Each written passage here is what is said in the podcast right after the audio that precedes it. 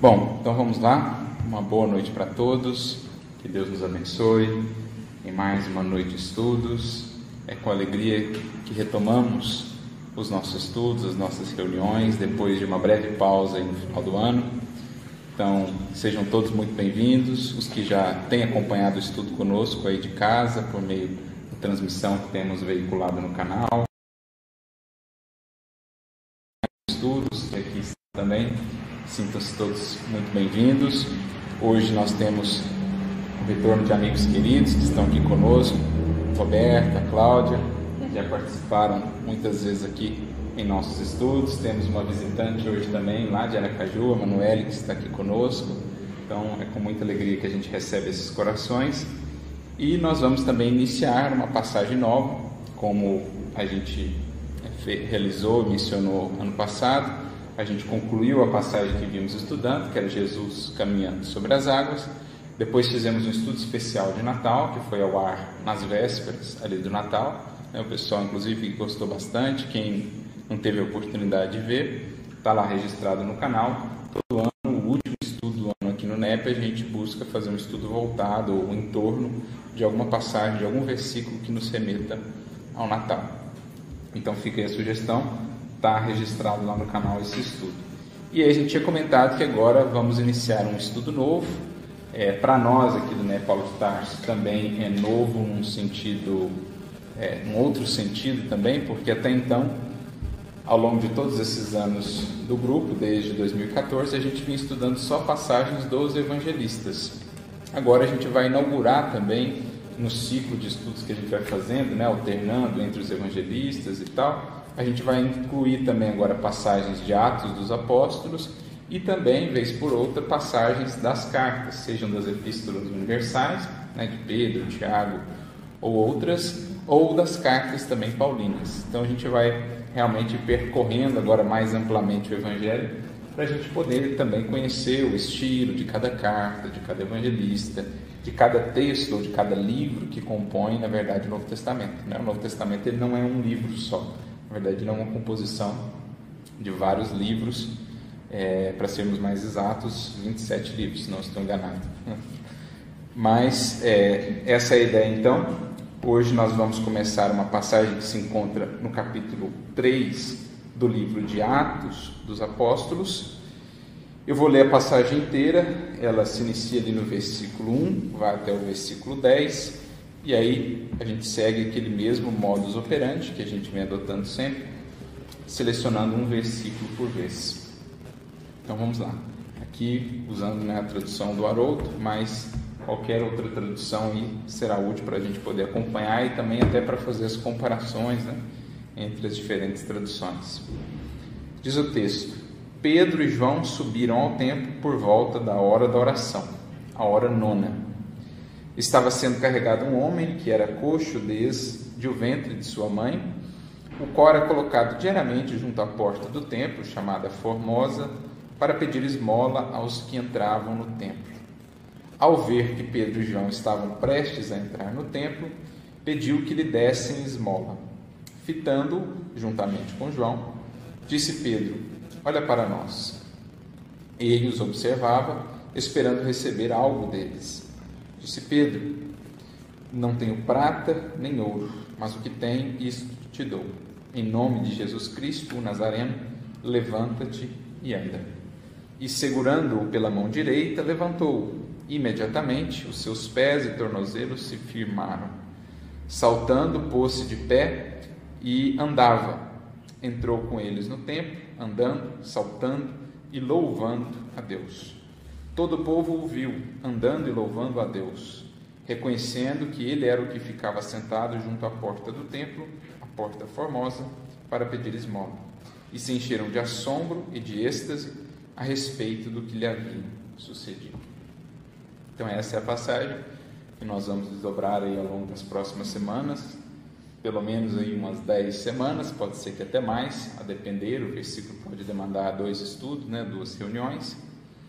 Mas hoje nós vamos nos focar aqui então no versículo de número 1, que é uma espécie de introdução da passagem para ver o que, que a gente consegue extrair, sempre buscando aquele sentido mais profundo, simbólico, espiritual do texto, que faça conexão aí às nossas demandas, né? às nossas necessidades evolutivas. Então diz lá, Pedro e João subiram ao templo por volta da oração, a hora nona. Na tradução que a gente pôs, do João Ferreira de Almeida, há uma leve diferença, né? Vou até lê-la. Ah, eu, eu, acabei não colocando ela hoje lá no, lá no grupo, né? Como a gente geralmente põe. Mas eu vou abrir aqui João Ferreira de Almeida para a gente ver. Alguém tem já João Ferreira de Almeida? Não, né? Vou abrir aqui. Estou no Nep Search. A Bíblia de vocês é Ah, Jerusalém. Eu abro aqui rapidinho. Atos 3. O texto de João Ferreira diz: E Pedro e João subiam juntos ao templo a oração, perdão, a hora da oração, a nona. Essa aí, em Jerusalém está mais ou menos assim também. Tem... Para a oração da hora nona. É isso? A diferença? É. A diferença é falando juntos. É, o também. detalhe do juntos é interessante, né? No, no João Ferreira de Almeida, precisamos até ver aqui no texto grego como é que se encontra isso. Mas e alguém quer começar? Quer trazer algum primeiro ponto enquanto eu vou buscando aqui? O verbo subiram, né? Mais do que subir fisicamente, também pode ter algum sentido de elevação espiritual, né? Nessa direção do tempo. Para se alcançar o tempo, talvez seja necessário esse momento de elevação. Com certeza, o verbo subiram aqui, é, o verbo subiram é um dos pontos chave, né, do nosso estudo de hoje. A gente vai tomá-lo aqui nesse sentido espiritual para refletir o que é essa nossa busca por ascensão, por visitar efetivamente esse templo, por cumprir aí essa que é uma das leis sobre a qual, sobre as quais os espíritos nos tratam, ou tratam, desenvolvem lá para nós no livro dos espíritos, as leis de adoração, sendo a primeira delas as leis naturais, melhor dizendo, sendo a primeira delas a lei de adoração. É que o texto grego não tem propriamente esses juntos, né? O sentido da, da frase dá a entender que subiam juntos, né? Então a gente pode desdobrar isso também. O que mais? Mais algum ponto? Assim, panorama geral? Algo eu pensei também quando fala de Pedro e João. Tipo, lembrou bastante a passagem do no Vinho de Luz, que é Iluminemos o Santuário, que é o esforço individual de cada um para iluminar o santuário próprio. Então, tipo, além daquela parte de subir, de ter que se elevar,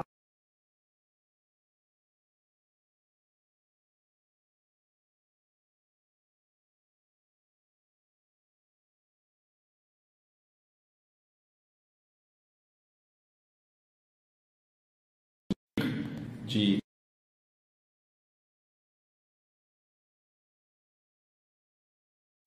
exemplo, nós estamos tem a sua razão de ser, tem também a sua importância, mas especialmente esse é um movimento espiritual. E o nosso templo espiritual, nesse sentido mais profundo, muitas vezes permanece esquecido, é, menosprezado. A gente às vezes se preocupa tanto com as demandas exteriores, pelo menos tem sido assim ao longo de muitas encarnações, muitos de nós, excessivamente preocupados com as demandas exteriores de culto ou as buscas do mundo e esquecidos dessa comunhão íntima a ser estabelecida com o Pai. Por isso nos recordamos daquele poema, né, muito conhecido, da Alta de Souza.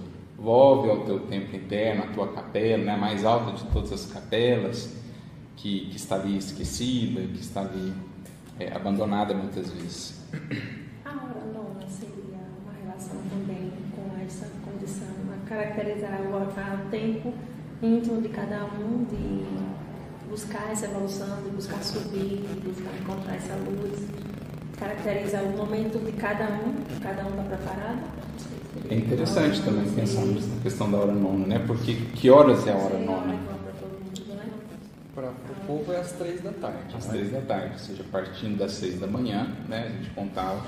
Então, a sexta hora, terceira hora, nove é, seria terceira hora, sexta hora seria meio-dia, nona hora seria 15 horas.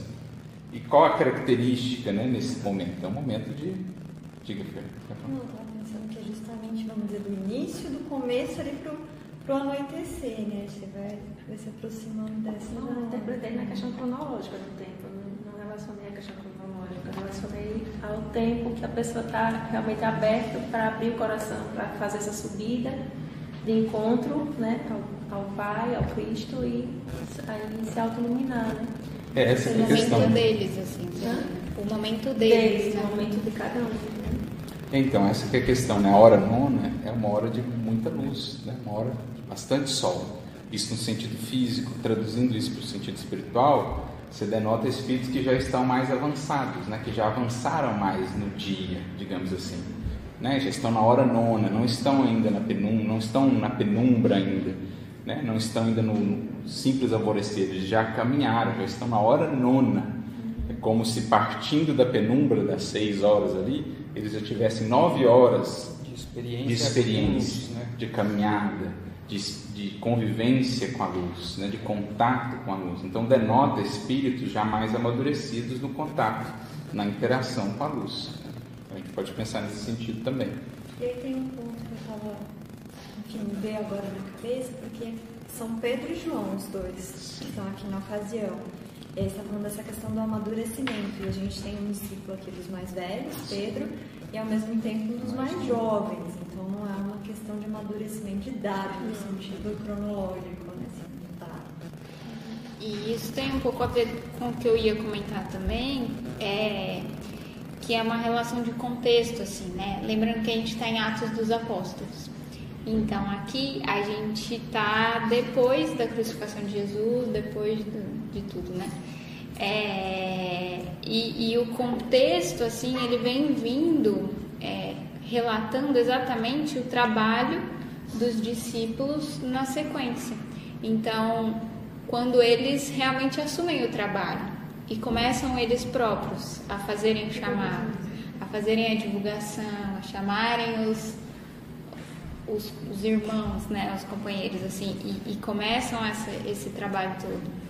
Então, acho que é é importante também esse momento, porque aprenderam muito com Jesus, conviveram com a luz, mas é o momento deles assumirem a tarefa, né? É quando essa coisa aqui começa a acontecer. E bacana isso que a Fer também frisou, né? De termos aqui esses dois apóstolos andando juntos, né? Pedro como esse símbolo mais da experiência, daquele que seria a resiliência ali, o sustentáculo do cristianismo após a partida do Cristo, aquele que recebeu essa incumbência de ser esse esteio, essa rocha. E João que representava também o futuro, né? Que viria a ser o último apóstolo a desencarnar, que de todos eles foi o único que não desencarnou martirizado, digamos. Ele passou por torturas, né, por processos dolorosos lá em Patmos, mas ele desencarna de selectude, é o que tudo indica, né, já quase no final do primeiro século. Então, é interessante esses dois caminhando junto, porque representa também isso que é muito importante em nossa experiência espiritual, em nossas atividades, por exemplo, espíritas, né, trazendo para o nosso contexto, que é esse entrelaçamento das gerações. Aquele que vai mais à frente, mais maduro, mais experiente, já mais consolidado pelas próprias experiências já vividas, né, pelo próprio aprendizado já acolhido, e aquele outro que está se formando ainda, que tem muito vigor, que tem muito potencial, que promete muito para o futuro, mas que também precisa ter essa humildade de aprender a conviver com aqueles que vão mais à frente, mais experientes, talvez não com todo aquela, aquele vigor físico que talvez os mais jovens têm, mas já com um vigor espiritual, uma, uma, um coração mais trabalhado. Né? Então, a importância de sabermos conjugar em nossa atividade doutrinária essas gerações. Muitas vezes a gente vai em vários lugares, em casas espíritas, e é muito comum a gente identificar os conflitos né, entre geração que está e geração que vem vindo, até porque os tempos são diferentes, os cenários modificam-se, as possibilidades, até mesmo tecnológicas, por exemplo, que temos hoje, às vezes são mais desafiadoras para aqueles que não, não têm tanto é, tato ou contato com esse tipo de, de tecnologias. E aí chegam os mais jovens, às vezes querendo mudar tudo, querendo renovar tudo, mas sem também essa humildade de aprender, de ouvir.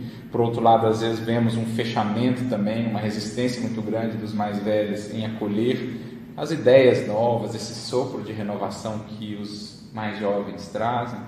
O ideal, portanto, para qualquer atividade espiritual, para a casa espírita, é que a gente consiga ajustar isso, para que os jovens identifiquem o valor da experiência e da sabedoria adquirida, mas também os mais velhos saibam reconhecer o valor de quem chega com ideias mais frescas também, com novas possibilidades, até mesmo trazidas do mundo espiritual, e aproveitando os recursos mais do tempo, né, para poderem levar adiante a tarefa. Então, bacana a gente pensar nessa, nessa conjunção aqui entre os dois, né?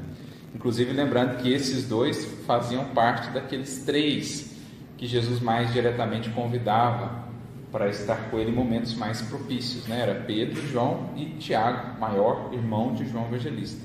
Eu não sei ao certo se aqui Tiago já, já tinha sido martirizado, que ele foi o primeiro dos apóstolos, depois de Judas, naturalmente, a desencarnar, né? Ele foi martirizado lá no.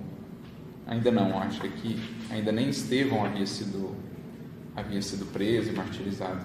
Então Tiago ainda estava lá é, atuante, né? Mas é interessante a gente pensar nesses três. Né? Uma vez conversando com um amigo, a gente meditava um pouco sobre isso. Você tem Tiago, primeiro a partir, João, o último a partir, e Pedro, esse laço, digamos assim, que dá sustentação ao longo de todo o processo. Né? Então é como se Jesus estivesse preparando já, falando ó, com o primeiro a partir, com o último a partir, com aquele que seria o fio condutor e agregador de todos os demais. Então não é por acaso também que Jesus é, vai, vai preparando mais especificamente esses três. Né? O próprio nome que Jesus designa Simão, né, que é a pedra, São Rocha, né, eu acho que também faz parte né, disso tudo. Ele, tanto é que ele passa a ser chamado quase que só de Pedro daí por diante. Né? O nome dele propriamente era Simão. E Jesus o denomina Cefas, no aramaico significa rocha ou pedra, no grego Petros, né? que significa Pedro aqui é, é, como a gente sempre comenta aqui, o nome já carregando também um significado da própria tarefa do Espírito, né? da, da natureza da sua missão.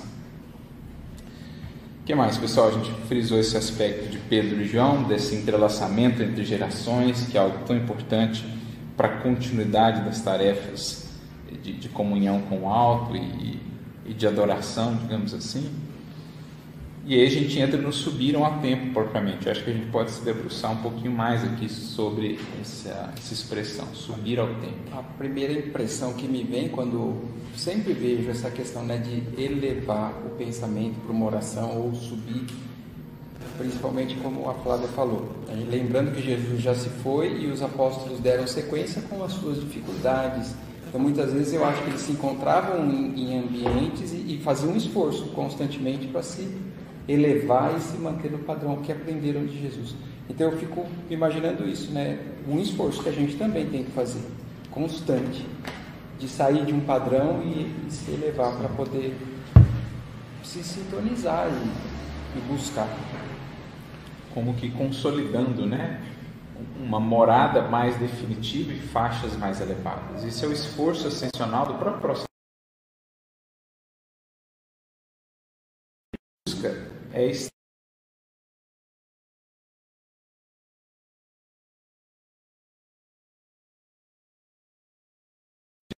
determinada faixa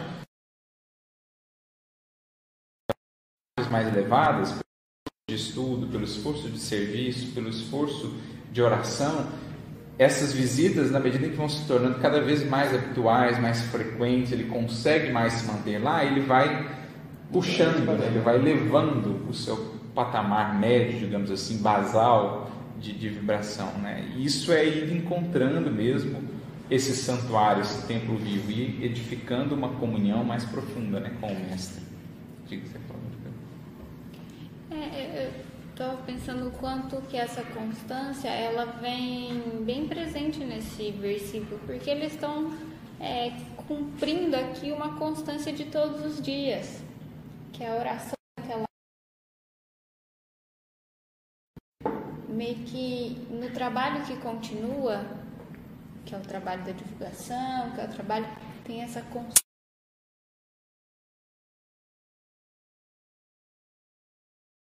de busca. Isso é muito importante, gente, porque às vezes a gente não percebe o valor disso a longo prazo, digamos assim, né? O valor dessas coisas que são feitas todos os dias, que são feitas diariamente. Todos os dias nós buscamos nos alimentar. E quando a gente fica um tempo sem se alimentar, a gente começa a sentir os sinais disso. Mas espiritualmente, às vezes é mais sutil e às vezes a gente cai num estado de mais relaxamento, né? Nos tornamos mais relapsos. E quando você dá por si, às vezes depois de um tempo sem manter essa rotina de estudo diário, da oração e tal, da meditação, quando você dá por si, você se vê assim numa espécie de, de secura espiritual, você se vê meio desconectado do, né, do, do, pensamento dos benfeitores, você se vê assim meio, meio envolvido, ensombrado, né? Por quê? Porque está faltando essa manutenção diária desse processo. É algo que você só, só vai percebendo mesmo quando consegue manter. Você vai, vai vendo como é que você consegue manter mais equilibrado, você consegue manter uma, uma sintonia melhor quando você cultiva isso diariamente. Quando falta, às vezes a gente demora para perceber o impacto que ele tem na vai nossa vida. A gente vai descendo, vai descendo, quando você vê, fala, nossa, mas por que, que eu estou assim tão agitado? Por que, que eu estou assim tão aflito? Por que, que eu estou assim tão, parece, distante, desconectado das coisas espirituais? Até mesmo a sensibilidade parece que ela, a gente fica um pouco mais indiferente, a gente fica mais casca dura, assim, porque a gente não está sensibilizando, exercitando aquela fibra todos os dias. Né? Um exemplo assim só para ilustrar é a questão do corpo. Se você não alonga-se, por exemplo, se você não tem um hábito de alongamento, você sente aquela rigidez, se sente travado. Agora, um indivíduo que alonga todos os dias, aquilo para ele, aquela flexibilidade é algo assim tão, tão natural e tudo mais. Se ele parar e ficar um tempo sem, daqui a pouco ele começa a ver que tudo vai ficando mais rígido, tudo vai ficando mais difícil, né? Então, assim também espiritualmente falando, é preciso exercitar as fibras do coração. Caso contrário, elas ficam atrofiadas, ficam rígidas. A sensibilidade fica, é, fica prejudicada mesmo, a própria intuição também. Então, a importância disso que a Flávia frisou, né? que é um processo diário, de ter todo dia a hora da oração, a hora do estudo, o tempo né, que a gente investe realmente nessa, nesse contato com o divino que é interessante, não sei se é uma questão de palavras, mas tem aqui o subiram, que está trazendo essa questão da elevação que a gente viu, e a oração. E aí aqui no livro dos Espíritos, quando vai falar ali qual o caráter geral da prece, vai começar falando a prece é um ato de adoração. Então a oração é esse ato de adoração. E aí, se você vai ver a definição do que é adoração, é a elevação do pensamento a Deus. Então, você tem presente esse mesmo conjunto de palavras, né? Exatamente. E entendendo aqui, né, que as nossas buscas pelos templos materiais, elas visam justamente nos apontar o caminho para o encontro desse templo espiritual. Como a gente mencionou, por muitos séculos a gente subia ao templo, visitava os templos de pedra, esquecendo-se dessa ascensão espiritual. Então a gente ia ali, mas não subia vibratoriamente, espiritualmente. Tem até aquele caso de uma, de uma, uma história contada por Humberto Campos, né? chama Louvores Recusados, em que ele cita um caso envolvendo São Vicente de Paulo, quando ele ia coordenado uma missa, quando a gente estava encarnado, né? E ele fazendo ali o procedimento e tal e tal, e de repente ele tem uma visão espiritual, percebe que o Cristo que estava ali no altar, né, na cruz, ele se descola da cruz e sai andando. É, e aí o São Vicente fica impressionado com aquilo, né? E, e aí Jesus fala para ele do teor dos louvores que ali eram expressos, né? Criaturas que ou agrediam outras pessoas, ou eram tiranos com pessoas do lar, ou com seus servos, ou isso ou aquilo. Outro, os desejos os mais é, adversos, digamos assim, ou os mais dissonantes em relação ao Evangelho, e ali ofertando a Jesus aqueles louvores, prometendo tantos e tantos recursos para a, a construção disso daquilo outro, para, enfim, para os pobres, mas louvores que não encontravam sintonia no coração. Então ali estavam só no templo material, mas não havia busca de ascensão a um templo espiritual. E isso que a gente precisa não. É, isso que a gente não pode se esquecer jamais, né? O quanto o que nós estamos buscando aqui, o que nós estamos estudando, meditando em nossos lares, nos esforços que a gente faz, realmente está nos conduzindo a encontrar esse templo em mim. O quanto essa adoração está se refletindo cada vez mais em mim. O meu corpo, inclusive, tem sido entendido como um templo com várias possibilidades aqui, maneiras de servir ao Senhor. O meu espírito, as potências do espírito, a fala, o pensamento, enfim, como que isso está sendo utilizado. Isso é subir ao templo. No fundo, é conhecer-se. No fundo, é entender as imensas possibilidades que temos e colocá-las a serviço. Esse é o movimento que a todos nós compete que muitas vezes temos esquecido de fazer. Encontrar esse santuário vivo em nós próprios. Mais alguma coisa? A gente até trouxe uma mensagem de Emmanuel aqui, em que ele vai comentar sobre isso. No livro Moradias de Luz, olha que interessante, capítulo 2, ele tem uma mensagem chamada Santuário Vivo.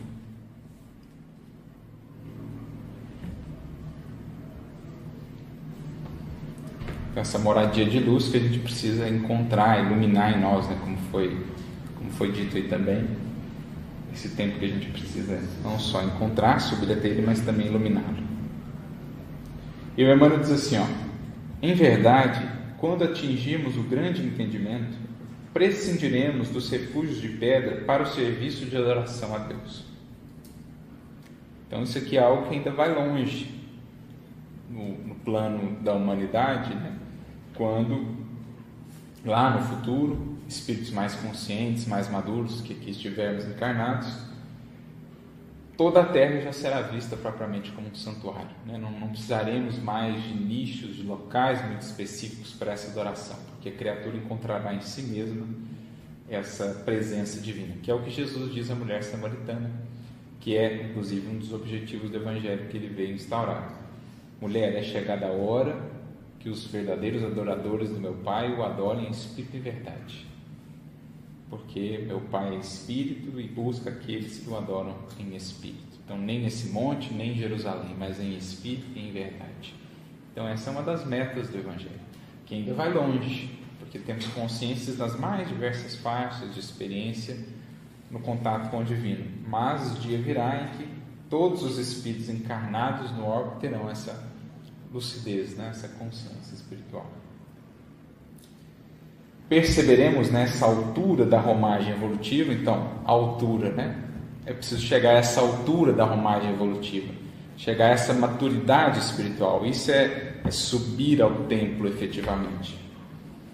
Que a melhor demonstração de fé viva será sempre aquela a expressar-se em forma de serviço aos semelhantes na sublimação de nós mesmos. E por isso encontraremos em nosso veículo de manifestação o templo mais adequado às nossas relações com o Pai Celestial. E aí?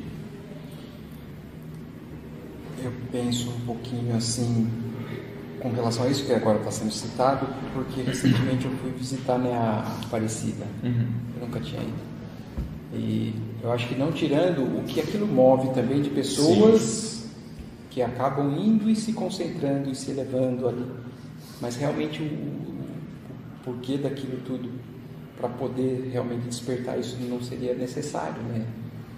É, são, são meios, né? São, é, o grande problema é que às vezes nós espíritos nós nos prendemos muito ao meio e esquecemos da finalidade.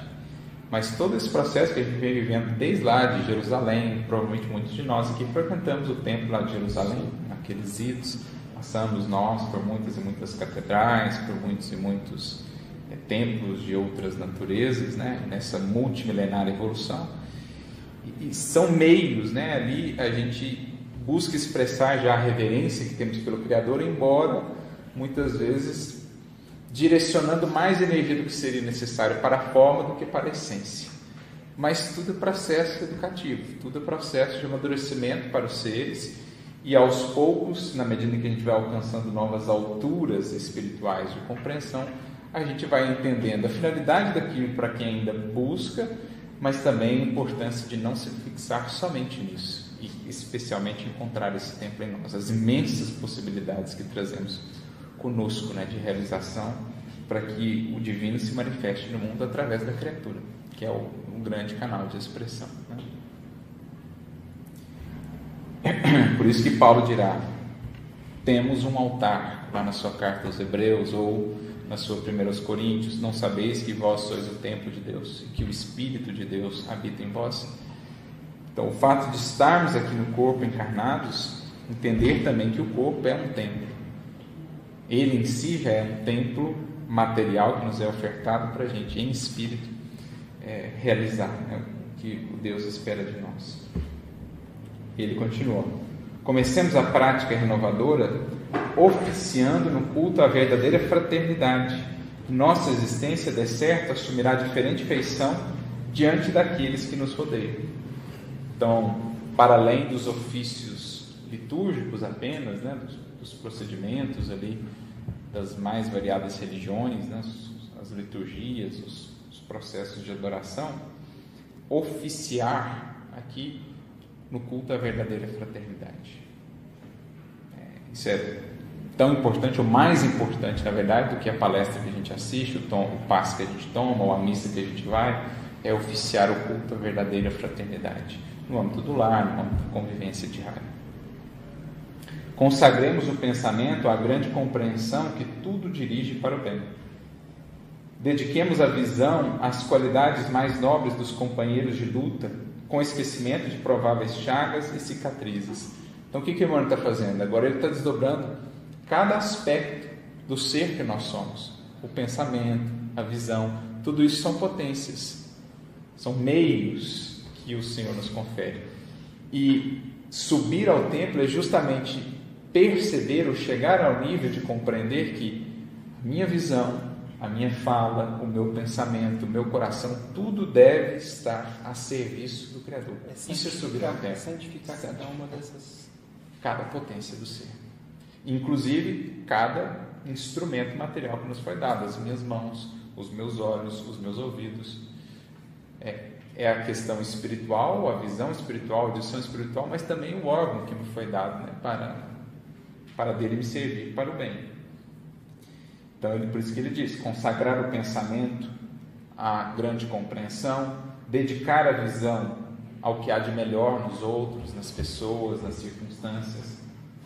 Ofereçamos ouvidos à boa palavra, guardando surdez para a maledicência e para a leviandade. Então, subir ao templo, no fundo, representa esse processo de autoeducação, para que a gente, em se sublimando, se torne mais aptos, nos tornemos mais aptos a expressar o divino sem tantas máculas, sem tanta contaminação das nossas imperfeições. É o que o próprio Emmanuel fala, vamos cuidar do temploísmo para que as trevas não nos dominem. Justamente isso. Exatamente, querida. Cuidar desse do zelo né, espiritual. Ó, devotemos o verbo ao esforço de elevação, estimulando a bondade e a harmonia. Hipotequemos as mãos ao trabalho incessante no desempenho dos próprios deveres. Conduzamos os pés nas sendas da boa vontade para com todos. Então, olha que bacana, ele falou dos olhos, dos ouvidos, da boca, dos pés, das mãos, materialmente falando, mas também espiritualmente falando, naquilo que representa, nas possibilidades que expressa. Colocar tudo isso a serviço de Deus, isso é subir ao templo de fato. Movimento que não temos feito até aqui em outras encarnações. Subíamos aos templos físicos, né, materiais, às vezes longas peregrinações para chegar até esses templos, mas sem nenhum movimento nesse sentido. Fingindo que era suficiente para mascarar o a gente fazia até o um movimento inverso, porque ao invés de, vamos dizer, dar utilidade a esse corpo que foi conferido para a gente, a gente prejudicava o nosso corpo físico, colocando nele as, as nossas falhas, enfim. Às vezes até fugindo né, a toda convivência, acreditando que assim estaríamos mais consagrados ao Criador, quando essas potências nos foram dadas justamente para serem utilizadas. Então, a gente se isolava, acreditando que ali estava um caminho de santidade propriamente. Claro que algum aprendizado fica de disciplina e tal, mas entender que é junto aos corações, junto às criaturas, que Jesus espera esse exemplo de, de santificação. Fazer do nosso coração um templo onde outros corações possam encontrar também essa paz, essa acolhida, essa luz divina. E o Marco até lembrou, né? A gente pode lembrar aquela parábola dos dois que sobem ao templo, mas só um volta justificado.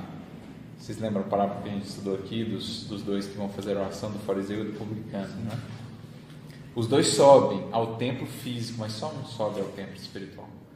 E o que de fato sobe ao templo espiritual é aquele que se abaixa, né? ou seja, que se descobre, que vê o que tem a melhorar ainda e como pode melhorar, reconhece a necessidade de mudança. O outro subiu no templo material, mas permaneceu ali enseguecido né? pelo orgulho, pela vaidade, acreditando que simplesmente aquelas práticas exteriores o estariam justificando, quando na verdade não.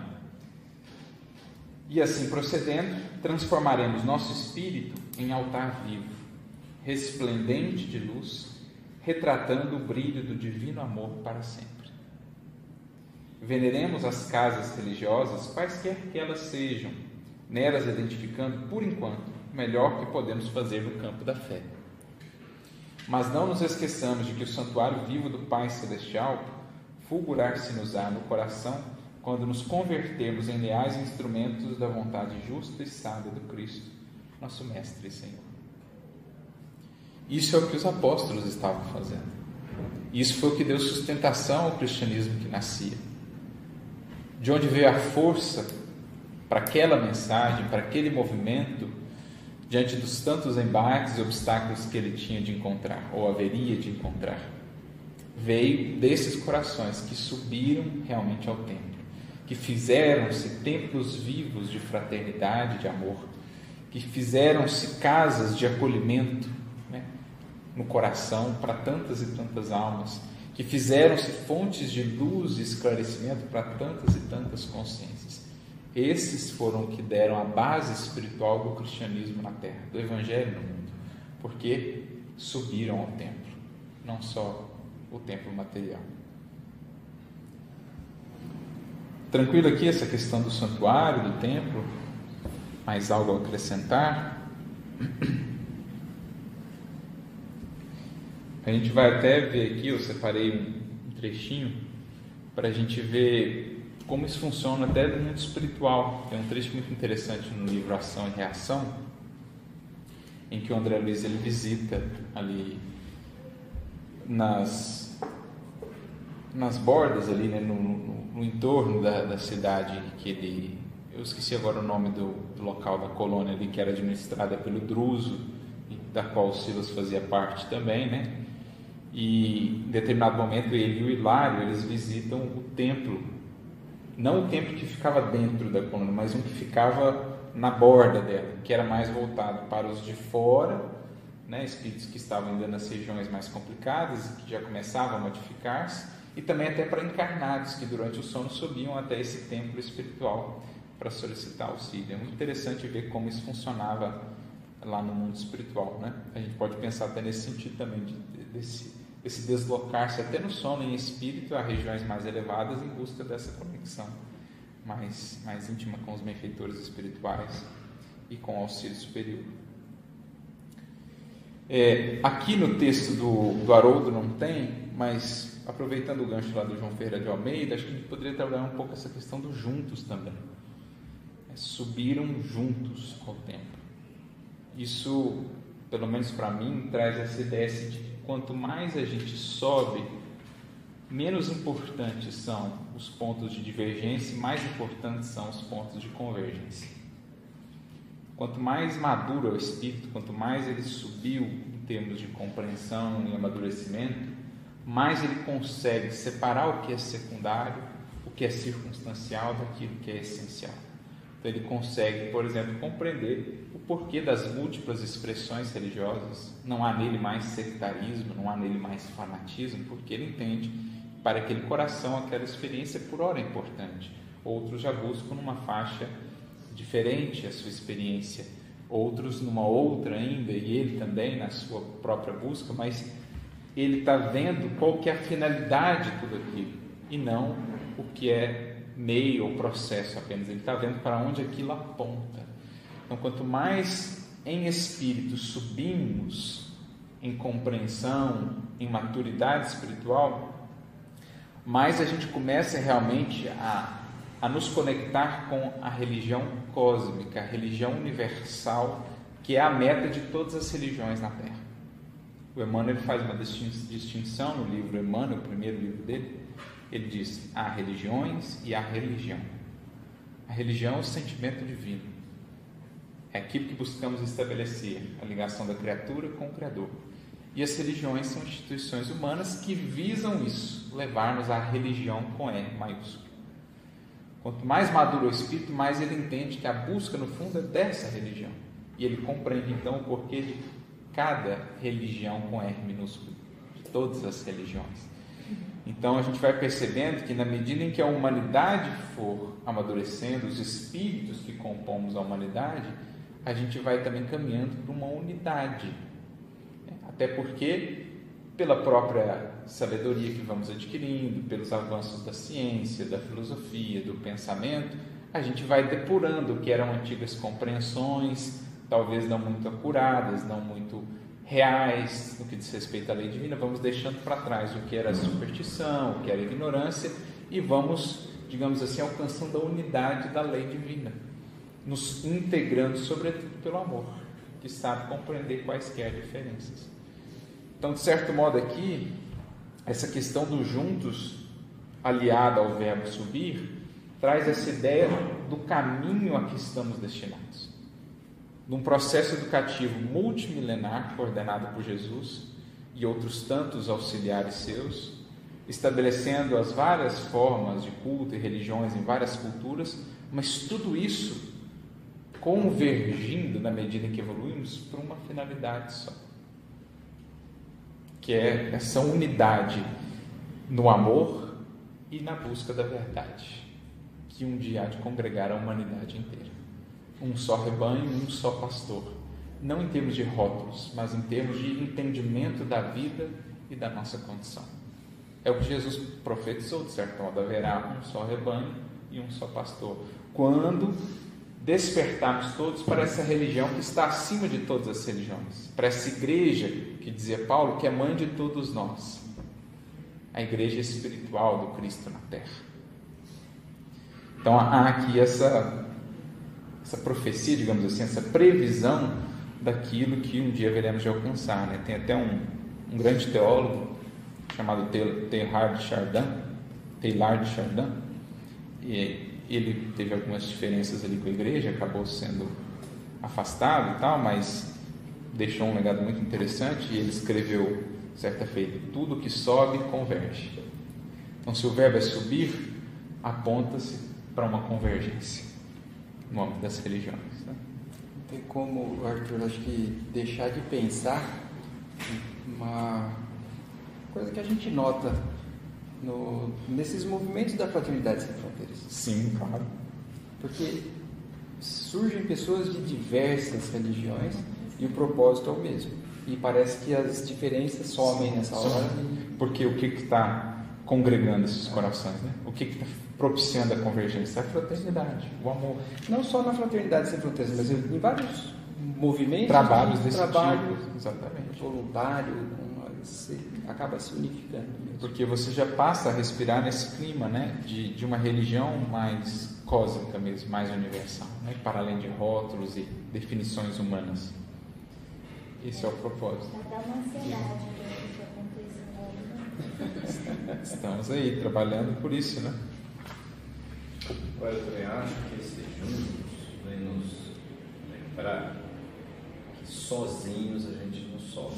Sim, é boa. É, nós precisamos ter alguém do nosso lado, que seja num grupo como esse, que seja uma família, que seja sozinhos. Até tem um, um, filme no Netflix que é muito engraçado, a pessoa morre. Depois que ela morreu, ela só sobe se, se ela tiver uma alma gêmea. E se ela não tiver uma margem, ela morre de novo. Né? É até engraçado isso, mas, mas vem mostrar que realmente, se a gente não caminhar com alguém, a gente não caminha. Né? Porque quanto nós temos que desenvolver nos nossos relacionamentos, cabem né, na nossa evolução e precisam ser desenvolvidos e sozinho a gente não É a lei natural, né? A lei da sociedade.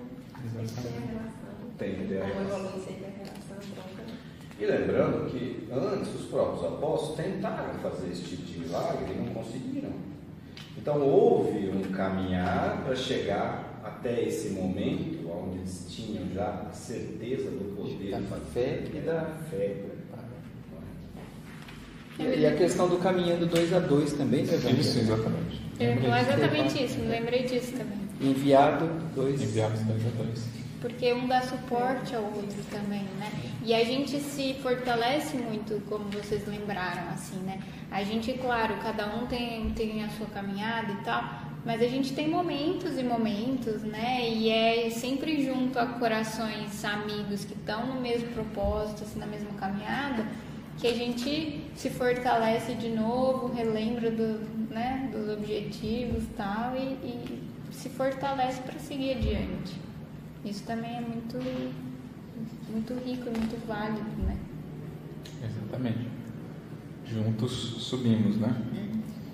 É, aproveitando, o Kardec ele comenta essa questão, essa fala de Jesus que a gente mencionou, por exemplo, de um só rebanho, um só pastor, desenhando para nós um pouco desse panorama do futuro da humanidade.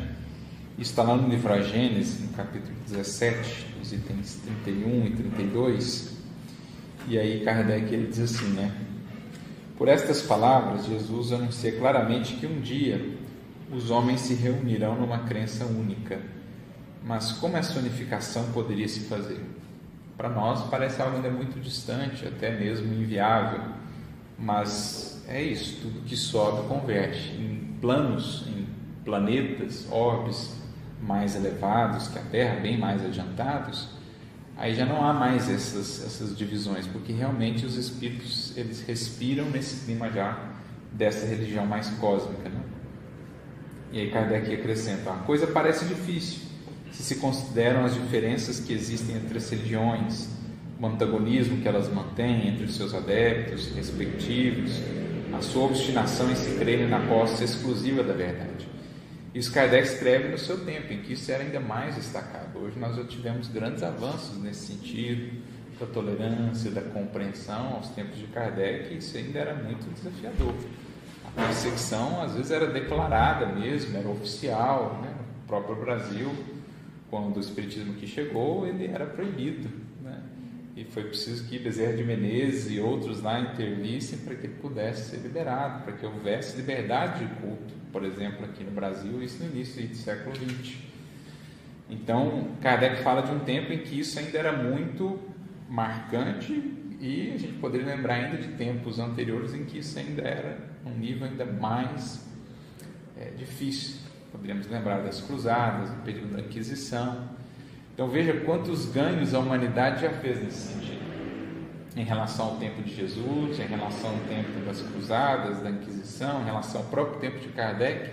Né? Os livros espíritas foram parar no Index Prohibitorum, foram proibidos, alguns foram queimados.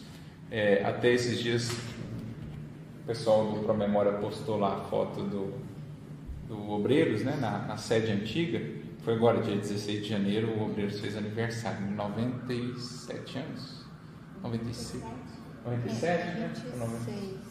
É, foi, foi 26. É, então. 97 anos, né? E aí até o seu Almeida compartilhou, ele que tem mais história, né? Ele pegou um pouco mais dessa parte inicial. Ele estava mencionando lá que as janelas tinham uma proteção para proteger contra as pedras que eram lançadas depois da, da, da missa, enfim, várias casas espíritas mais É, antigas. esquina do... Que é- quando começou, isso já, imagina, Sim. muito depois, né? Quando o Breves começou a ter assim, alguns tipos de, de trabalho, de comida, venda de comida, de doce, alguma coisa, a minha mãe ainda não. Não, não podia. Não podia nem não chegar deixava, é. Aí depois aconteceram várias coisas, né? Meu pai e tudo, aí ela se abriu um pouco mais. Sim. Mas eu lembro que a gente morava bem pertinho, né? Sim. Dali. E imagina, a mãe não deixava não. Comprar bolo, doce, dobreiros, não. Então, E, e tinha isso, hein? tinha as pedras, tinha né, o, próprio, o próprio Chico passou por isso em Pedro Leopoldo, o Caibachuta em Matão passou por isso. Né? Então, para a gente ver como que a gente foi avançando nesse sentido, também as, as religiões de matriz africana, quanto preconceito, quanto dificuldade passaram também nesse processo, ainda passam muitas vezes, muitas vezes, mas a gente avançou bastante nesse sentido. Então, Kardec fala, olha, parece difícil, mas vamos caminhando, né? E aí ele continua: todos querem muito a unidade, mas todas se iludem é, de que ela se fará em seu proveito, nenhuma entende fazer concessão em suas crenças, ou seja, realmente buscar o que é essencial e deixar o secundário como secundário, né? Entretanto, a unidade se fará em religião como tende a se fazer socialmente, politicamente, comercialmente, pelo rebaixamento das barreiras que separam os povos, pela assimilação dos costumes, dos usos, da linguagem. Então, tudo que a gente vive esse processo também de globalização, de facilidade de comunicação, de circulação das ideias, da informação, tudo isso é também projeto divino que vem para a Terra, essas descobertas, esse desenvolvimento, para favorecer também os avanços no âmbito espiritual. As ideias em circulando mais, elas vão vivificando mais consciências, vão alcançando outros terrenos, outros corações que antes dificilmente alcançariam. Isso vai levando a reflexões, a maturação de ideias, vai aos poucos compreendendo o que é mais essencial, o que não é tão essencial. E a internet ajuda muito, né? Assim que eu encontrei vocês. Exatamente. a internet, né, a tecnologia, permitindo esse, esse, né? esse fluxo. E é o Kardec já está descrevendo aqui num tempo em que isso era incipiente, né? O máximo que tinha aos tempos de Kardec era a telegrafia que estava ali começando, a imprensa ainda com muitas dificuldades, ver o trabalho que era para imprimir um livro naquela época, você tinha que montar letrinha por letrinha, né? Tipografia lá você tinha que pôr a página por página, montar cada uma, imprimir, depois montar outra, pá. Imagina o trabalho para fazer um livro. Hoje você bota lá na impressora, então, ou versão digital hoje, no Kindle, hoje você já tem tudo. Então, olha em 100, cento e poucos anos, 150 anos, o que a gente já avançou em termos de possibilidades para esse fluxo. Kardec já estava vislumbrando lá atrás. E o quanto isso já modificou muitas das ideias que se tinha antigamente e das posturas, né? É, então ele diz assim, ó, pelo rebaixamento das barreiras que separam os povos, é, pela assimilação dos costumes, dos usos, da linguagem. Os povos do mundo inteiro já se confraternizam, como os das províncias de um mesmo império. Pressente-se esta unidade, ela é desejada. Então, em muitos corações já vibra esse anseio de realmente confraternizar independentemente do rótulo, independentemente da etnia, independentemente da formação, da cultura que a pessoa tem já se sente esse anseio de que o amor é maior do que isso, a fraternidade é maior do que qualquer coisa que nos separe, né? que nos distinga. E se fará pela força das coisas, essa é uma expressão que Kardec usa muitas vezes, né? Força das coisas. Há uma lei regendo a vida, existe um movimento, existe um moto que é imparável, né? que a gente pode, no máximo, é, criar alguns obstáculos por algum tempo, mas que a gente não pode parar. Então, pela força das coisas, isso se fará, porque ela se tornará uma necessidade para estreitar os laços de fraternidade entre as nações. Ela se fará pelo desenvolvimento da razão humana, que fará compreender a puerilidade dessas dissidências, pelos progressos das ciências que demonstram cada dia os erros materiais sobre os quais elas se apoiam nessas dissidências, e destaca pouco a pouco as pedras carcomidas de seus assentamentos. Então, o progresso da ciência, do pensamento, vai aos poucos movimentando o que precisa ser movimentado. Se a ciência demore nas religiões o que é obra dos homens e o fruto de sua ignorância das leis da natureza, ela não pode destruir, apesar da opinião de alguns, o que é a obra de Deus e a eterna verdade. Desobstruindo os acessórios, ela prepara os caminhos da unidade. Então, as próprias descobertas, o próprio desenvolvimento vai preparando esse caminho. E ele segue falando aqui mais algumas coisas, né, da resistência que muitas ainda apresentam, a questão dos dogmas e tal, Mas ele diz lá mais ao final, já concluindo. Deixa eu ver aqui se tem um trecho antes. É a Gênesis, capítulo 17, itens 31 e 32. Ele diz assim, ó, lá no final já desse item, né? Quando estiverem convencidas as criaturas é, de que não há senão um Deus do universo e que em definitivo é o mesmo que adoram sob o nome de Jeová, Alá ou Deus, que estiverem de acordo sobre os seus atributos essenciais, compreenderão que um ser único não pode ter senão uma única vontade. Elas se estenderão as mãos como servidores do mesmo Senhor e os filhos do mesmo Pai e terão dado um grande passo para a unidade.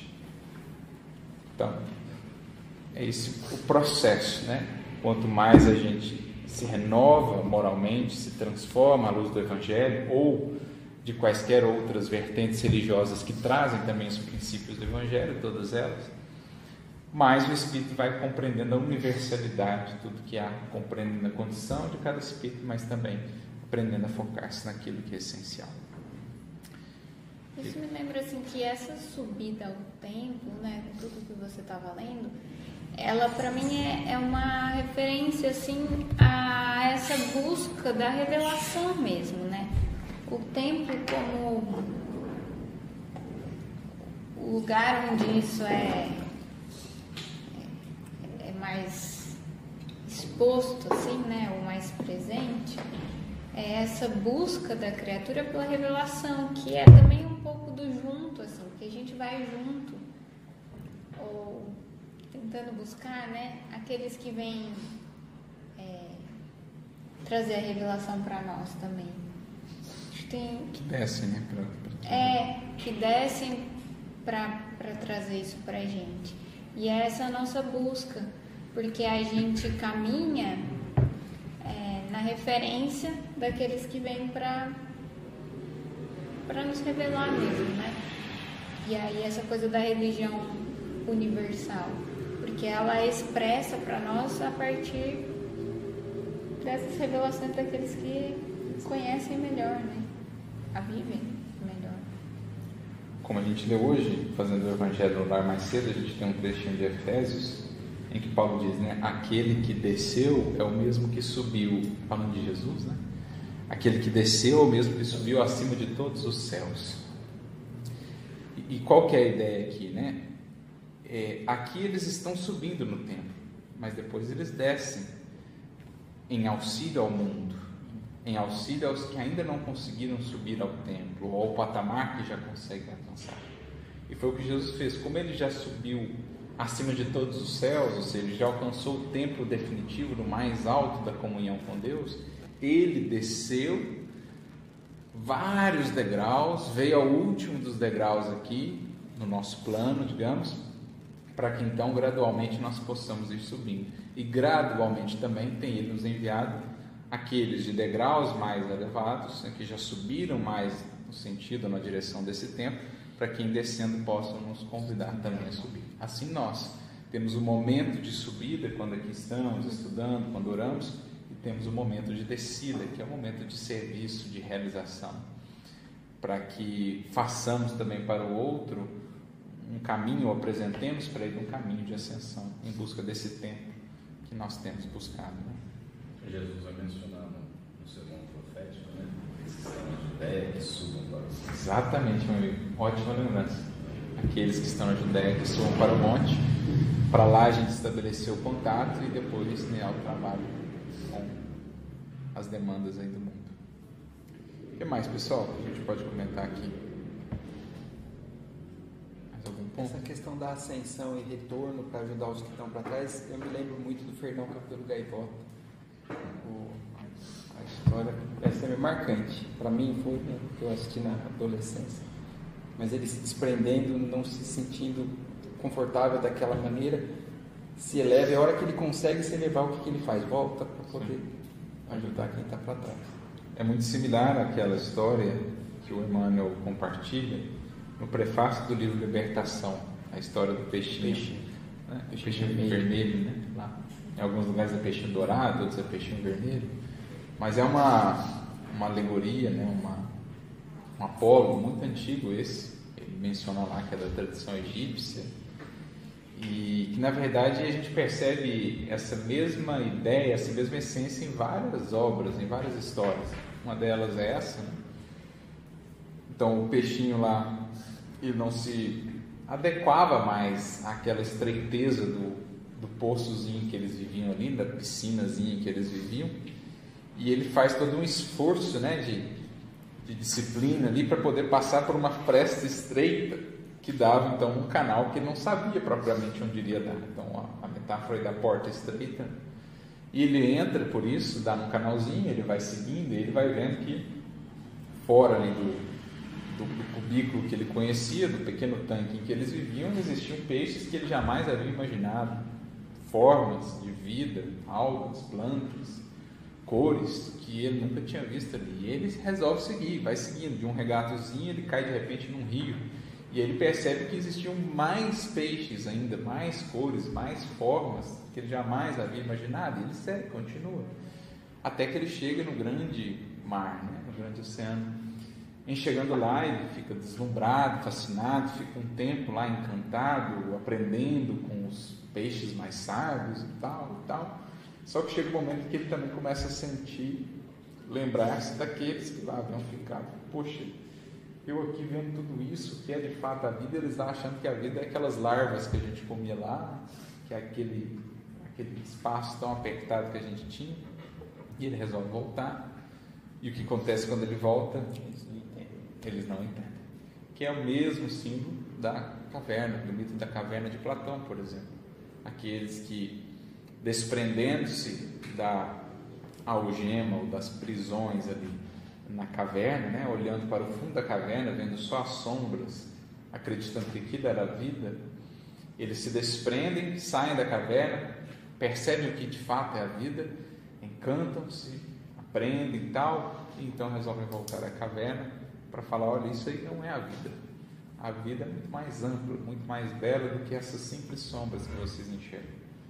Como são recebidos? Apedrados, né? São excluídos, são taxados de loucos no fundo, é a história da humanidade. Isso. É esse processo. Os que sobem, descem para chamar a subida, mas muitas vezes não são compreendidos no primeiro momento. Mas chega sempre aquele tempo, foi o que a Manuel mencionou, a hora também de maturidade, de, de, de mais luz na consciência, em que o Espírito realmente entende, não dá mais para me acomodar só com isso, isso já não mais satisfaz as minhas demandas, é preciso subir. Ele sente o impulso de ascensão. O que mais?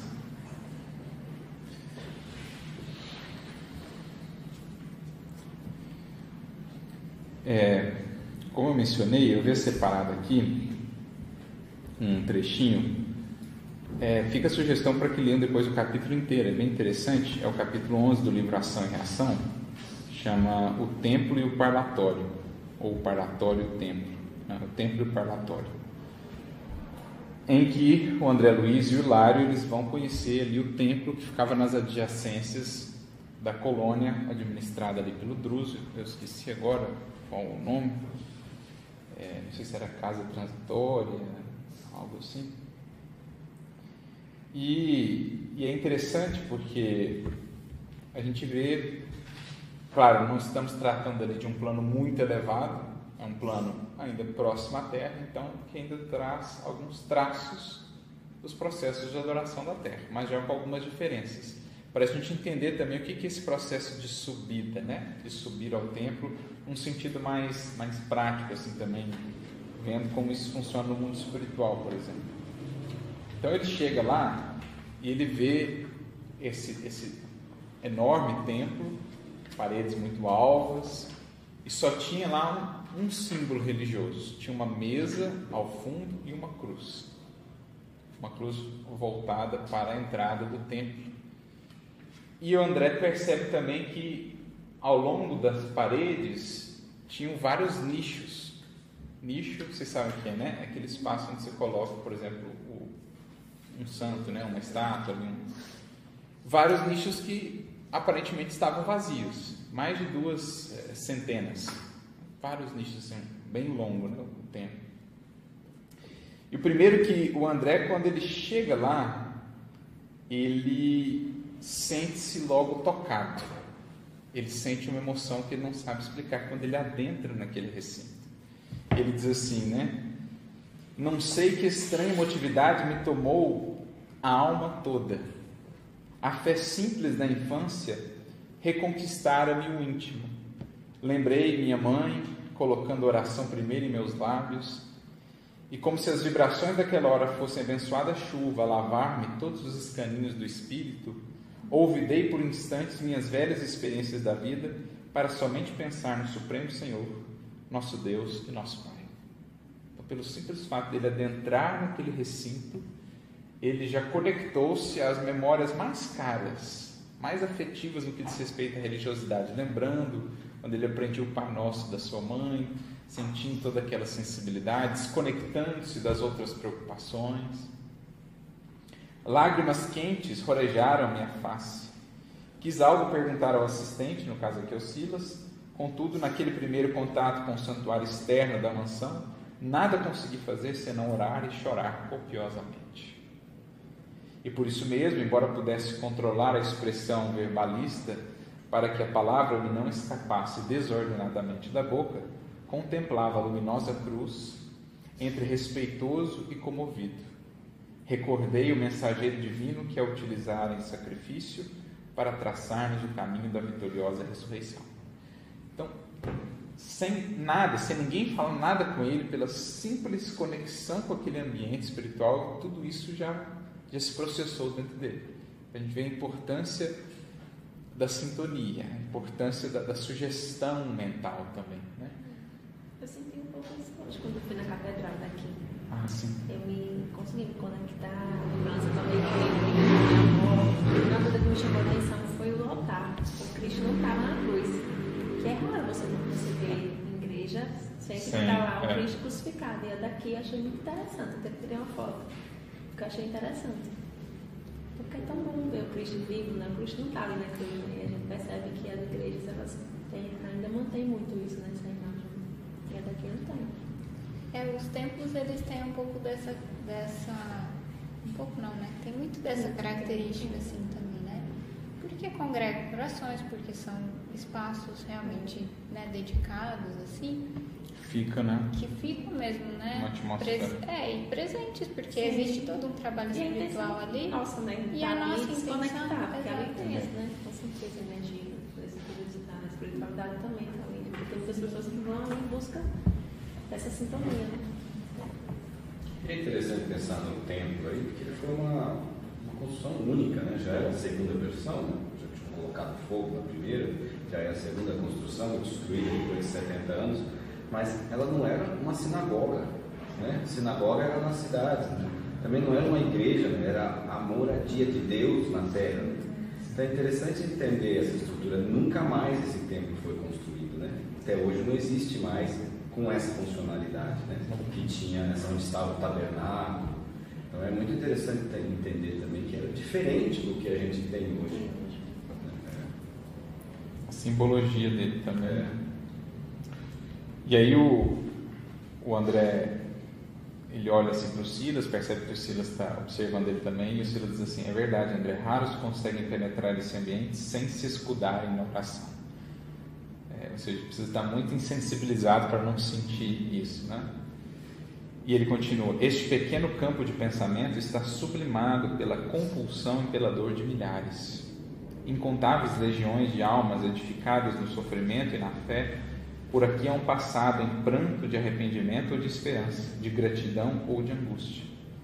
Nosso templo interno, aí ele não está falando do templo do Espírito, está falando do templo interno da cidade, que a cidade tinha um templo dentro e esse templo mais nas adjacências. O nosso templo interno, de cujos serviços vocês já participaram, funciona qual se for o vivo coração de nossa casa, enquanto que este santuário exterior é o símbolo das nossas mãos em prece. Porque era justamente numa faixa né, de, de, de contato com espíritos já vindo de, de provas, né, de, dores mais intensas, mais necessitadas, né, de, trabalho, também de, esperança, de, consolo. Né? Ao passo que os que oravam lá no templo interno eram já os trabalhadores, os espíritos já mais lúcidos, né, mais conscientes. É, e aí o André pergunta, né, o que, que significam nesse recinto a imagem da cruz e os vários nichos vazios? E aí o, o Silas explica: a cruz recorda a todos os, os visitantes que o Espírito de nosso Senhor Jesus Cristo aqui se encontra presente, não obstante estejamos nos abismos infernais, que era uma colônia em regiões bem densas. E os nichos vazios dão oportunidade a que todos se dirijam aos céus segundo a fé que um põe aqui. Exatamente. Então a cruz era o símbolo da unidade. Ó, acima de todos nós há o Cristo como esse benfeitor, como esse coordenador, né? essa religião universal, mas possibilidade ali que os Espíritos davam de cada um fazer ainda a sua busca conforme a, a sua condição espiritual. E aí ele acrescenta: até que a alma obtenha a sabedoria infinita, é indispensável caminhe na longa estrada dos símbolos de alfabetização e cultura que a dirigem na senda de elevação intelectual. E até que palmilhe as longas rotas da caridade, perdão, eu pulei aqui, ó é, na senda de elevação intelectual. E até que atinja o infinito amor, é necessário palmilhe as longas rotas da caridade da fé religiosa nos múltiplos departamentos da compreensão que lhe asseguram acesso à vida superior. Então, o infinito amor e a infinita sabedoria são as metas, mas até lá tem toda a jornada, a senda de elevação intelectual e as várias rotas de caridade e fé religiosa que vão aos poucos nos gabaritando para esses outros patamares. Os poderes divinos que nos regem determinam que toda classe de fé sincera e respeitável aqui encontre amorosa veneração. Então olha que como que a espiritualidade tratava disso num plano que ainda é um plano muito próximo à Terra, até em regiões ali mais sombrias. Já tem uma ideia de unidade embutida no próprio templo já é um templo que comporta as diferentes expressões e está preparado para acolher ali a todos nesse clima já de unidade. Então, olha como a espiritualidade já trata isso do lado de lá, né? já é um passo além nesse sentido de entender essa universalidade. Tem a cruz ali representando Cristo, representando esse, esse coordenador geral, digamos, e aí os vários nichos a expressarem as várias condições de cada espírito que ali plasmavam aquilo que buscavam. Né? Tanto que ele vai ver depois, eles vão observar, é, o, o Silas convida eles, vamos ver aí as pessoas que estavam lá. Então eles ficam ali mais atrás para não atrapalhar as pessoas que oravam e buscam a faixa mental daquelas pessoas para ver o que elas viam. Porque olhando simplesmente os nichos pareciam vazios, mas para as pessoas que oravam, ali existia alguma coisa. Então ele conecta primeiramente com uma senhora que pedia auxílio para alguns filhos que estavam nas regiões bem densas do mundo espiritual. E ele vê ela plasmando uma escultura da Pietà, né, que é a Maria segurando Jesus nos seus braços. Depois eles veem uma outra senhora e ela estava orando a Teresinha de Lisieux, né, Santa Teresinha do Menino Jesus, Santa Teresinha de Jesus, que foi uma grande freira e tal. É, e lá ela via a imagem de Santa Teresinha. Depois eles olham, vê uma pessoa orando a Bezerra de Menezes, que ele estava buscando auxílio de Bezerra de Menezes. Então, todo mundo ali naquele tempo, todo mundo subindo ao templo do amor, ao templo da esperança, ao templo da fé, da confiança em Deus, apesar das particularidades que ali eram respeitadas né, e encontravam também espaço. Então, olha que bacana, que interessante, né? Como é que, que se processa isso ali naquele plano ainda tão próximo à Terra, né? que dirá planos mais elevados, aí o processo já é mais diferente. Né? Isso me lembrou, vendo assim a oração né, dessas pessoas, mais em, em situações de, de, dor, né, e na busca da, da oração como, como refrigério, né, como auxílio, me lembrou, é, até que a gente estudou há um tempo atrás, é, em alguma passagem também, que foi a do, da transfiguração, que é o mesmo movimento que acontece aqui. Primeiro, o versículo diz que eles sobem ao templo para orar. E aí a gente, eu lembro que a gente discutiu, né? A gente usa muito da oração como meio de elevação. E que aqui o processo é inverso. Primeiro é a subida e depois é a oração. Né?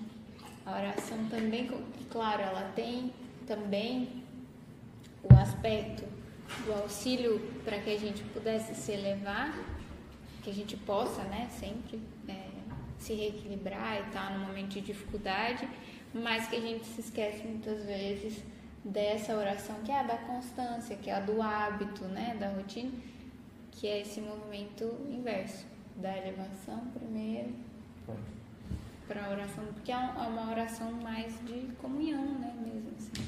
Fez eu lembrar aquela parte que ele fala, né, tipo, de fazer o sacrifício ao templo, vá e se resolva com o seu irmão. Né? Exatamente. Ou seja, é algo que se retroalimenta. Tanto a oração aperfeiçoa a ação, como a ação alimenta a oração. Né? Então, aquilo que a gente viu, às vezes a gente ora para subir, às vezes a gente sobe para orar. A gente precisa comungar, conjugar essas duas coisas na vida. A gente precisa saber sim utilizar a oração para subir em momentos de maior dificuldade e tal, mas também a gente precisa saber agir é, em harmonia com o que temos aprendido para que a nossa oração também se eleve, não seja uma oração é, rasteira, não seja uma oração ainda tão, tão vinculada às questões materiais, né? não nos falte sensibilidade mesmo nesse, nesse contato com Jesus. Né? Então, oração e ação são coisas que, que se retroalimentam na caminhada do discípulo. Na verdade, a oração é a ação do bem, né? Você tem que agir. A melhor oração é essa, né? Você coloca em prática. Né? Você age no bem, você já está conseguindo se elevar.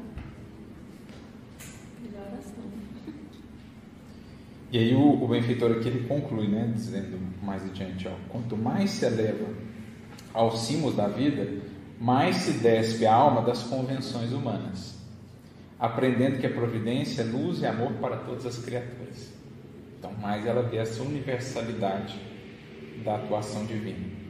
Entretanto, até que a alma se identifique com os fatores sublimes da consciência cósmica, os círculos de estudo e fé, aperfeiçoamento e solidariedade pelo bem que realizam, estejam onde estiverem, merecem o maior acatamento das inteligências superiores que atendem à execução dos planos divinos. Então, esses círculos aqui seriam as várias religiões, as várias interpretações, desde que voltadas né, para o estudo, para a fé, para o aperfeiçoamento e a solidariedade, recebem um acatamento e incentivo da espiritualidade que trabalha nesse processo de convergência né, espiritual. O que mais?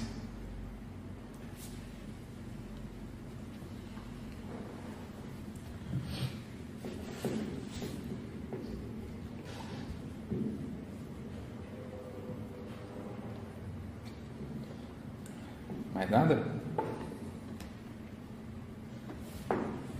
Da hora nona, ou a hora da oração.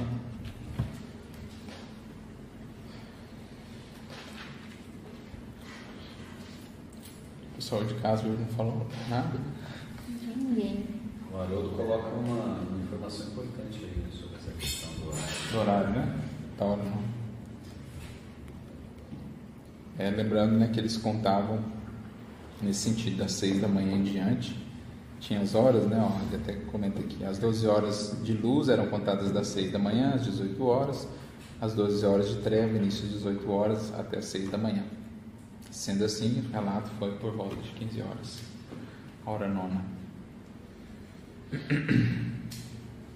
Eu acho que fica uma lição importante para gente, porque a gente está falando desse, dessa importância do sentido, desse movimento que é interior da criatura, acima de tudo, nesse movimento da oração, né? E é muito comum a gente ver nos grupos, enfim, ah, quem vai fazer oração? Aí fica todo mundo preocupado se a palavra vai ser bonita, se eu não vou falar nada errado, justamente com essas formas. Então a gente vai vendo que nos pequenos gestos isso ainda está presente, que a gente precisa é, interiorizar esse aprendizado aqui e converter ele em algo mais concreto assim, do nosso dia a dia mesmo. E, e expandir também esse sentido de oração, como a Emanuele também frisou, né? É, entender que é orar também buscar subir a esse templo. É é também um movimento de oração. Então, investir no meu aperfeiçoamento é orar também, num certo sentido. Emitir para a vida anseios de melhoria e crescimento. Lá no livro Entre a e o Céu, o Clarence tem uma hora lá que ele está tratando dessa questão da oração e ele amplia para nós esse conceito.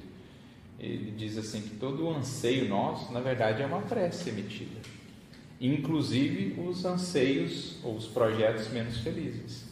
Aquele, por exemplo, que começa a projetar um crime, ele está, entre aspas, fazendo uma oração. Aí o, o André Luiz ou o Hilário até pergunta, mas a gente usa o nome de oração ou prece nesse caso? Fala, nesse caso, é melhor usarmos o termo invocação, porque no fundo você está emitindo um, um, sinal para as mentes ao seu redor, né, para o universo, assim, olha, eu estou querendo atuar nesse sentido. Alguém quer vir comigo? Alguém quer me secundar nesse sentido? Ao passo que aquele que começa a projetar o bem, né, um trabalho que ele vai desenvolver, um estudo que ele vai começar, alguma maneira de ajudar alguém, ele está emitindo para a vida, para as outras consciências, um sinal: olha, eu estou querendo agir nesse sentido, alguém quer me secundar. E aí sempre existem as tomadas mentais. Então, toda vez que eu me projeto para algum movimento de ascensão, investindo no conhecimento de mim, de mim mesmo, né?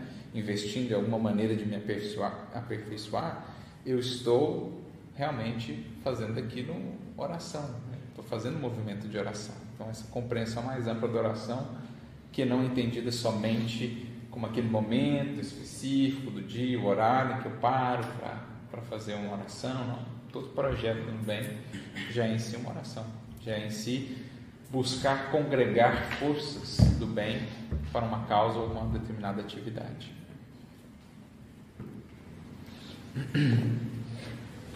Eu me lembrei agora falando isso dessa questão da oração ser a prática.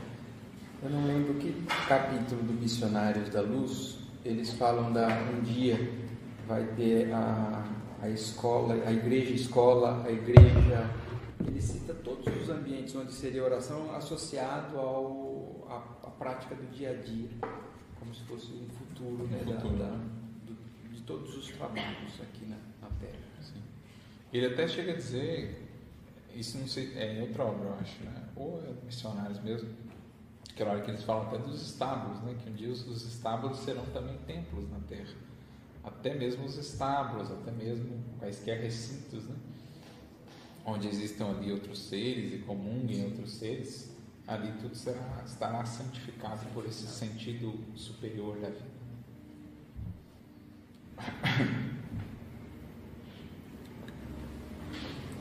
E eu pensei também na questão, como, como você tem falado aqui, o que, o que unifica. Eu me lembrei do, da, do ensino de Jesus que fala sobre a pescaria e separar os peixes. Né? Os que não servem são colocados de lado e os que são bons são agrupados e esses que são. Então que a gente vai acabar convergindo porque a gente vai separando na vida o que, o que não é bom e o, e o que unifica que vale ficar e o que é preciso descartar. Né? Na evolução do espírito, esse é um movimento, esse é um processo que se repete reiteradas vezes, né? essa seleção. Quanto mais se aperfeiçoa o seu critério de discernimento, mais ele consegue identificar, ó, esse tipo de pesca já não mais me interessa, esse tipo de valor de, de peixe já não mais é, vale a pena levar ou guardar. Agora esse outro, sim. Então ele vai melhorando o critério e com o critério melhorando a seleção e com a seleção cada vez mais, porque também cada um vai selecionando cada vez mais de conformidade com a lei e aí vai se preparando a unidade. A unidade no amor e, na, na sabedoria. Beleza? Bom, pessoal, creio que é isso. Esse nosso primeiro versículo. A gente fixou-se mais aqui nessa abordagem em torno do tempo, mas também falando de Pedro, João. De... Só mais uma coisa que eu me dei conta agora, porque eu estava acompanhando aqui pela Jerusalém, e aí vendo aqui na tradução, na tradução do Haroldo, é, eu comentei bastante sobre a oração do ponto de vista é, de que a subida deles era para a oração deles, né, pessoal? Assim, que não é exatamente o sentido que, que aparece aqui. Eles estavam subindo por volta da hora da oração é a hora da oração, não necessariamente porque eles estavam indo lá para isso, né? E aí eu achei interessante pensar nisso, assim, porque pode ser, claro, que eles estavam indo para orar, mas pode ser também que iam ao encontro das pessoas que iam lá para orar ou alguma coisa mais É. É, até como a gente vai ver depois aqui no desdobramento da passagem, né? eles acabam encontrando um coração nessa situação e desenvolvem o auxílio. Beleza, então. A gente vai encerrando por aqui o estudo de hoje, despedindo aí de todo mundo. Diga, pode falar. É, não sei, se ter permissão de vocês, é, Imagina. posso ler um pequeno poema que a gente Claro, escreveu? fica à vontade. É, o poema chama Casa Mental. Na nossa casa mental, o móvel do sentimento ergue-se estrutural com o discernimento. O convidado que a visita recebe dela o conforto quando ela lhe incita a segurança de um porto. Para isso se conseguir, a mobília deve ser lustrada com o amor a refletir já nas portas de entrada. Bacana, meu. É isso aí. Como a gente mencionou, fazer do nosso coração um templo, né? uma casa de acolhida aos outros corações que estão indo em busca. Isso é, é subir ao templo em nós, é descobri-lo e ofertá-lo também a outras, outras consciências. Então, a gente fica aqui por hoje, agradecendo mais uma vez a todos aí que nos acompanharam. Estamos de volta, agora daremos continuidade semana a semana, às quartas-feiras, 20 horas no canal. Temos aí os nossos estudos dessa passagem. Até o próximo estudo, que Jesus nos abençoe.